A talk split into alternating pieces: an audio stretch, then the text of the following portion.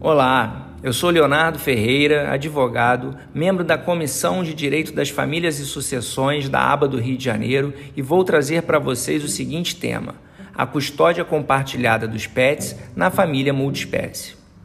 Inicialmente, devemos analisar qual a natureza jurídica dos animais de acordo com a legislação civil. O artigo 82 do Código Civil diz que são móveis os bens suscetíveis de movimento próprio ou de remoção por força alheia, sem alteração da substância ou da destinação econômico-social.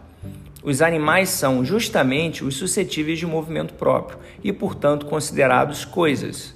Entretanto, nos casos em que há litígio em relação à posse e convivência dos pets por seus tutores separados, se reconhece que, diferente dos outros bens inanimados, há inegável relação afetiva entre os seres humanos e seus animais de estimação, devendo tal fato receber do Poder Judiciário tratamento diferenciado.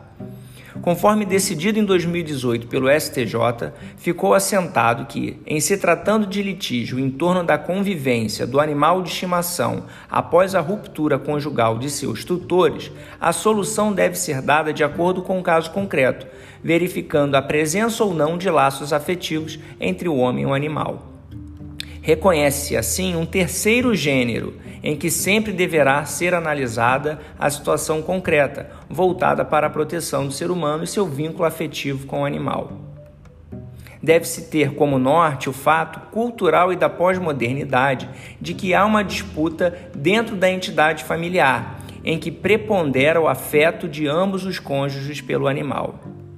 Inclusive, estão em trâmite alguns projetos de lei que visam justamente regulamentar essa matéria. Portanto, em caso de dissolução da união estável ou de divórcio sem que haja entre as partes acordo quanto à convivência dos animais de estimação, deverá ser atribuída a custódia àquele que demonstrar maior vínculo afetivo com o animal. Informo que o conteúdo trazido aqui é meramente informativo e não traduz necessariamente o entendimento dessa comissão ou da aba do Rio de Janeiro. E aí, gostou desse conteúdo? Convido a todos a conhecerem a nossa comissão no Instagram, no Jus Brasil e no YouTube. Até a próxima!